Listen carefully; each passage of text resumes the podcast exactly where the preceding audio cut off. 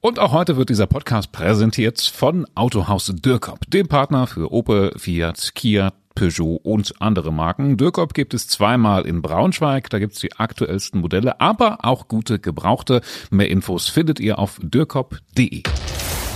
So, kommt auch gar nicht so häufig vor, dass wir in dieser Besetzung hier sitzen, aber Lars Rücker aus der Sportredaktion sitzt mir gegenüber. Hallo Lars. Hallo Christina. Ich habe äh, Lars gleich festgenagelt. Die Jungs haben hier gerade den neuen Löwengebrüll Eintracht Podcast aufgenommen. Und dann habe ich gesagt, stopp. Hier wird sitzen geblieben. Wir nehmen den nächsten Podcast auf. Hier ist natürlich 5 nach 5, euer Nachrichtenpodcast der Braunschweiger Zeitung. Wir reden jetzt über Eintracht Braunschweig. Da gibt es heute viel, was wir besprechen müssen. Ähm, Themen sonst sind heute noch an diesen Orten, könnten demnächst Festivals im Braunschweig stattfinden und Messerstecherei am Wolfsburger Nord.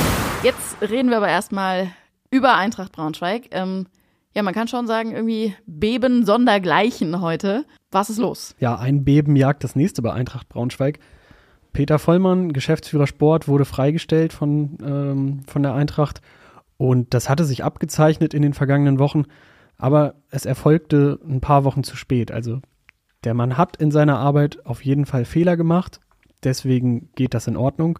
Was aus meiner Sicht nicht in Ordnung geht, ist, wie das Ganze abgelaufen ist, weil der Verein hätte ihn viel, viel früher aus der Schusslinie nehmen müssen, ihn schützen müssen und dass das nicht passiert ist, ist schon ganz schön schäbig. Ich habe ja gerade schon angedeutet, ich habe kurz schon ein bisschen Mäuschen gespielt äh, bei Löwengebrüll. Leo war auch gerade noch hier. Er hat gesagt, Vollmann musste immer in der ersten Reihe stehen, ist quasi mit Eiern beworfen worden und die feine Gesellschaft, so hat er es ausgedrückt, stand in der zweiten Reihe. Also das ist euer Eindruck, es kommt kommt zu spät einfach jetzt. Da hätte man irgendwie auch, um ihn vielleicht noch zu schützen, das alles ein bisschen früher machen können. Sportlich gesehen wird Benny Kessel jetzt mehr Verantwortung übernehmen, heißt es. Wie beurteilst du das? Auch das war ja schon vorher bekannt.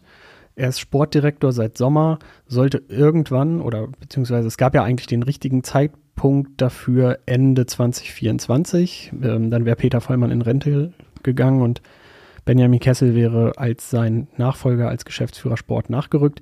Jetzt bleibt er erstmal Sportdirektor, aber ist natürlich in der ersten Reihe, hat keine Gelegenheit mehr irgendwie anderweitig zu lernen. Der muss jetzt, also man schmeißt ihn quasi ins kalte Wasser, er muss jetzt sofort schwimmen.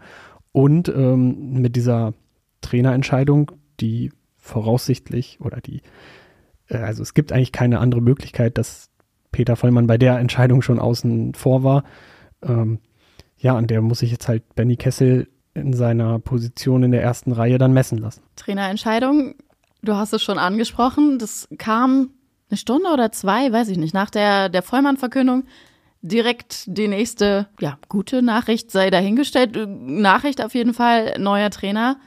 Ähm, was kannst du uns über den neuen Trainer sagen? Ja, es ist ja schon so ein bisschen durchgesickert, dass Daniel Scherning der neue Trainer von Eintracht Braunschweig wird. War zuletzt in der zweiten Liga bei Arminia Bielefeld tätig. Das ist nicht ganz so gut gelaufen. Vorher hat er in Osnabrück den Neuaufbau mitbegleitet. Das hat lange gut funktioniert, am Ende dann aber auch nicht mehr. Und dann wurde er für 300.000 Euro, ähm, so hörte man, von Bielefeld eben aus seinem Vertrag rausgekauft.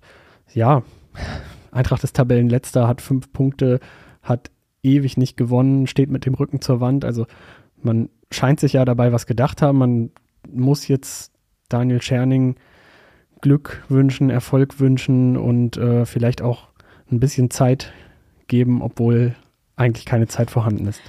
Das ist ein gutes Schlusswort. Ich würde sagen, wir schließen den Blog Eintracht Braunschweig für den Moment auf jeden Fall hier. Wer mag, kann natürlich gerne nochmal in die neue Folge Löwengebrüll reinhören. Da unterhalten sich Lars und Leo nochmal ganz ausführlich über die Personalie Vollmann, über Daniel Scherning als neuen Trainer. Ähm, auch darüber, naja, was, was braucht's jetzt bei Eintracht Braunschweig eigentlich im Moment? Und natürlich, äh, man vergisst irgendwie, dass der sportliche Betrieb ja auch noch weitergeht bei all den Dramen rundherum, auch ein bisschen über den Gegner Osnabrück am Samstag. Richtig.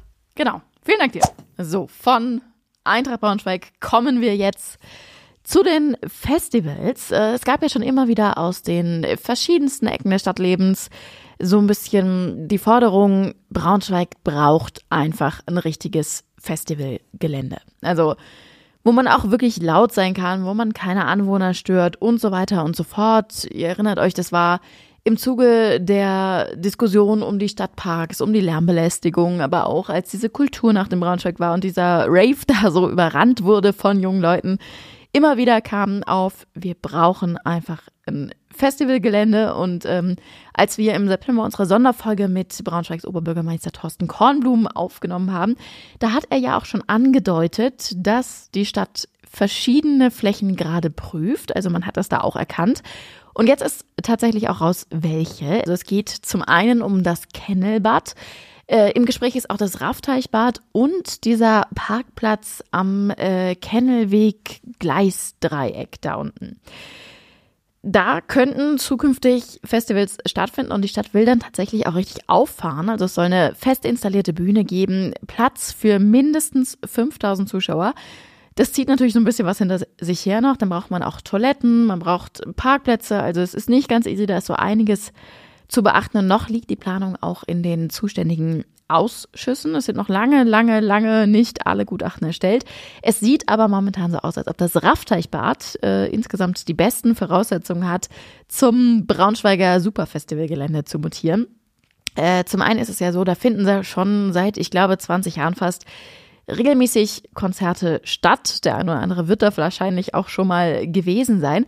Äh, zum anderen ist die Fläche aber auch fast doppelt so groß wie die beiden anderen Standorte. Problem ist aber auch da, der Lärmschutz, also ich habe es ja gerade schon gesagt, da finden regelmäßig Konzerte statt. Die laufen tatsächlich aber alle immer mit einer Sondergenehmigung. Also es ist nicht so easy, da so eine Reihe rauszumachen. Also ähm, ihr hört aus meinem Gestammel hier raus, da ist wirklich auch echt noch eine Menge zu tun, aber der Anfang ist gemacht. Ich verlinke euch mal den Text von unserem Kollegen Joschka Büchs in den Show Notes. Da könnt ihr nochmal alle Details nachlesen äh, worum es geht, woran es noch scheitern könnte und warum das Raffteuchbad am besten geeignet ist. Große Aufregung heute am frühen Nachmittag am Wolfsburger Nordkopf. Am ZOB hat es einen großen Einsatz von Polizei und Rettungswagen gegeben. Grund war offenbar eine Messersticherei zwischen mehreren Personen. Ein 18-Jähriger ist dabei verletzt worden ähm, mit einem Messer am Oberschenkel, sagt die Polizei, war wohl aber nicht lebensgefährlich, also er war auf jeden Fall ansprechbar, als er schlussendlich dann ins Krankenhaus abtransportiert worden ist. Also es hat offenbar einen Streit gegeben zwischen drei so circa 16 bis 18 Jahre alten Männern. Zuerst haben die sich nur mündlich gestritten, angeschrien, man kennt es. Dann ist es eben auch körperlich geworden und äh, der eine ist durch dieses Messer verletzt worden. Die mutmaßlichen Täter, die sind nicht gefasst, die sind abgehauen. Wenn ihr also was beobachtet habt oder vielleicht sogar auch gefilmt, also die Polizei sagt, es standen auch eine Menge Leute drumrum, mussten tatsächlich auch ein paar Leute bitten, weiterzugehen dann meldet euch auf jeden Fall bei der Polizei in Wolfsburg. Langsam wird's ungemütlich draußen. Das sind jetzt wirklich die aller, allerletzten Flohmärkte, über die man so schlendern kann, meistens ja Sonntagmorgens. Ich finde es auch echt ganz sweet, ganz ähm, entspannt irgendwie. Meistens gibt es auch ein bisschen was zu essen oder so. Man muss aber auf einigen Flohmärkten tatsächlich ja auch seit einer ganzen Weile Eintritt bezahlen. Meistens einen Euro, in Sonderfällen irgendwie auch zwei.